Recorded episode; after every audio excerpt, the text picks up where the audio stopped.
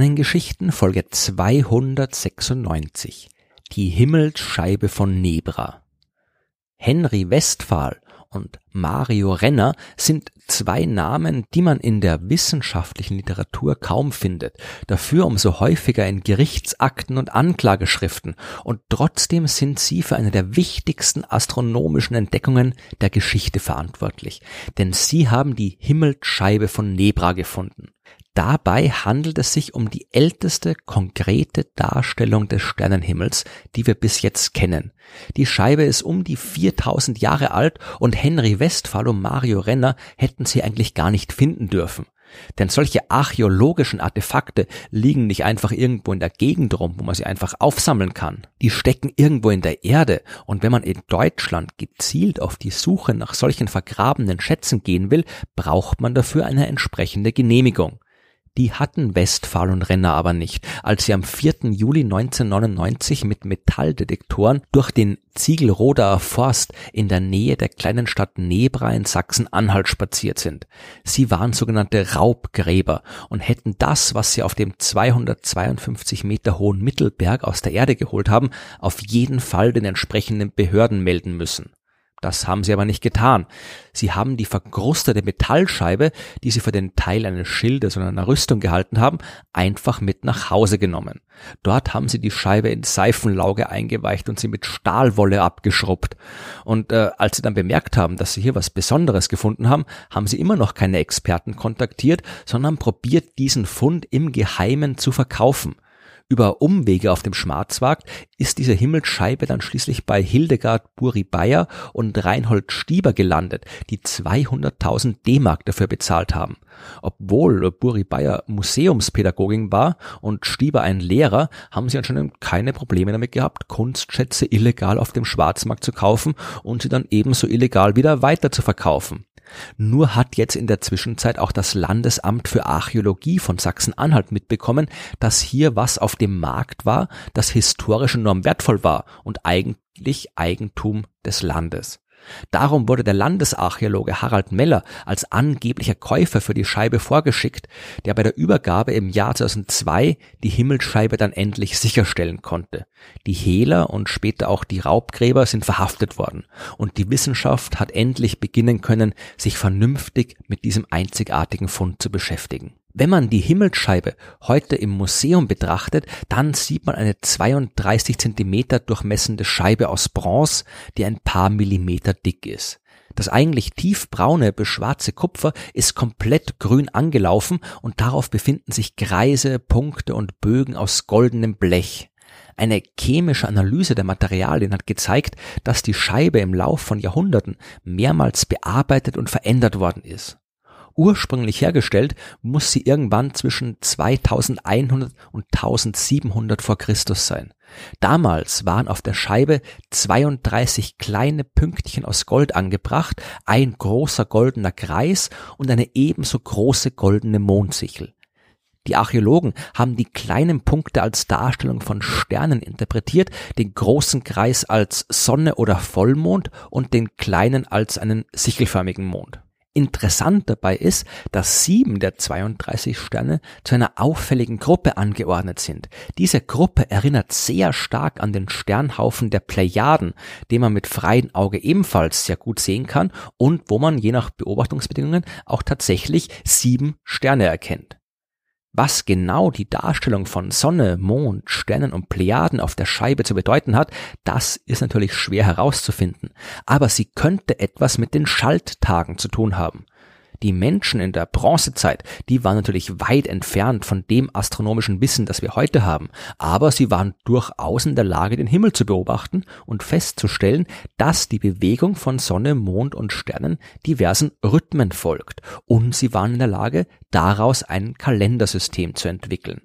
Dabei gibt es zwei grundlegende Zyklen, die auf Sonne und Mond basieren.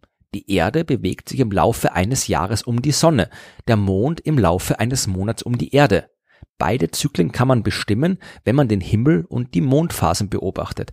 Allerdings lassen die sich nicht so problemlos verbinden.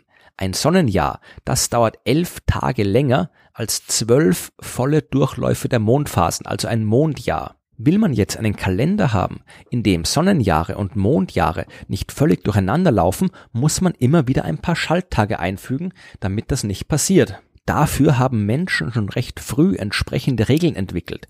Eine solche Regel kennen wir aus einem babylonischen Keilschrifttext aus dem siebten Jahrhundert vor Christus.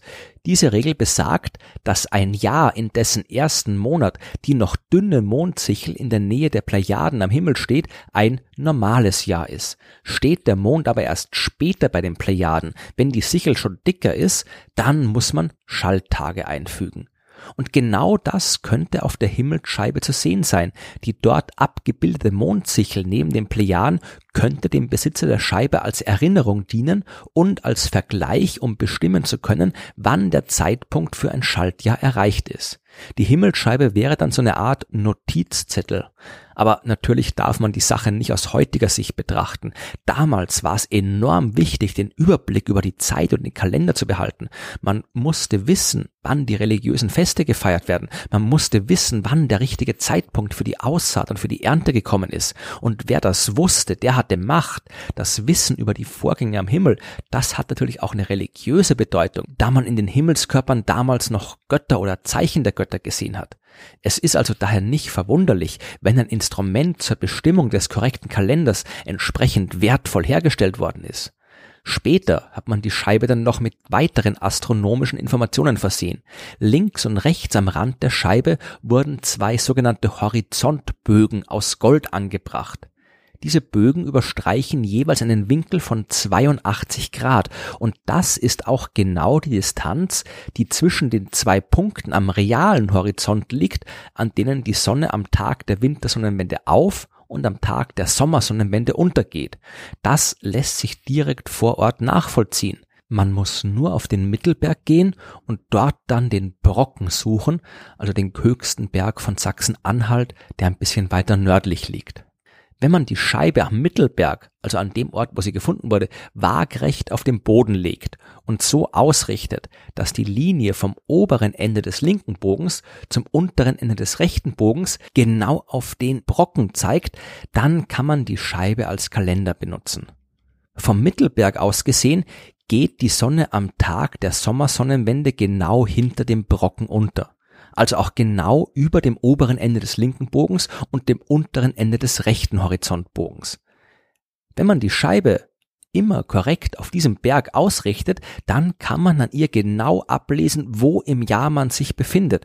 Zu Herbst- und Frühlingsanfang sieht man die Sonne genau in der Mitte der Horizontbögen aufgehen. Zur Wintersonnenwende geht die Sonne genau über dem unteren Ende des linken Bogens und dem oberen Ende des rechten Bogens auf. Wer die Scheibe hat und weiß, wie man sie verwenden muss, kann also durch die Beobachtung der Sonne, der umliegenden Berge und der Horizontbögen auf der Scheibe immer genau abschätzen, wie lang es noch bis zum Anfang oder Ende der jeweiligen Jahreszeiten dauern wird.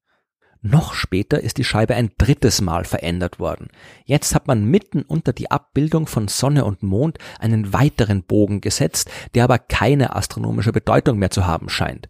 Der ähnelt eher den mythologischen Darstellungen von sogenannten Sonnenschiffen, also den Fahrzeugen, mit denen die Götter in diversen Mythologien die Sonne über den Himmel transportieren. Außerdem sind am Rand der Scheibe Löcher angebracht worden, vermutlich damit man sie irgendwo befestigen kann.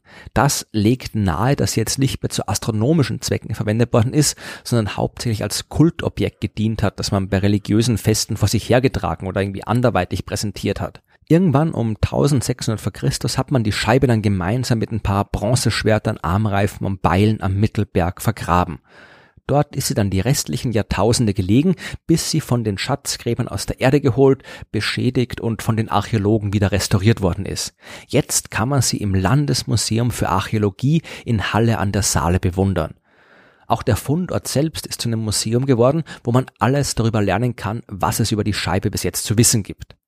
Leider gibt's aber noch jede Menge offene Fragen. Die Interpretation der Scheibe, die ich hier beschrieben habe, ist zwar die wahrscheinlichste, aber nicht die einzig mögliche. Es ist kein ähnliches Objekt aus dieser Zeit gefunden worden und wir haben keine Ahnung, wer diese Scheibe aus welchen Gründen hergestellt hat.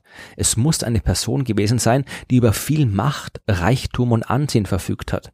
Die Materialien der Scheibe, die stammen von weit her. Das Kupfer kam aus den Alpen.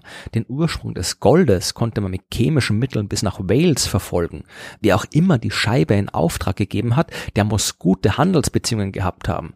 Einige Wissenschaftler sehen eine Verbindung zwischen der Himmelsscheibe und dem Hügelgrab von Bornhöck im nicht weit entfernten Dorf Rassnitz. Dieses Grab stammt aus der gleichen Zeit wie die Scheibe und seine Größe legt nahe, dass, wer auch immer dort begraben liegt, ein sehr einflussreicher Fürst gewesen sein muss. Wir wissen nicht viel über die Ursprünge der Himmelsscheibe, aber eines wissen wir. Schon vor 4000 Jahren haben die Menschen zum Himmel geschaut und waren davon fasziniert.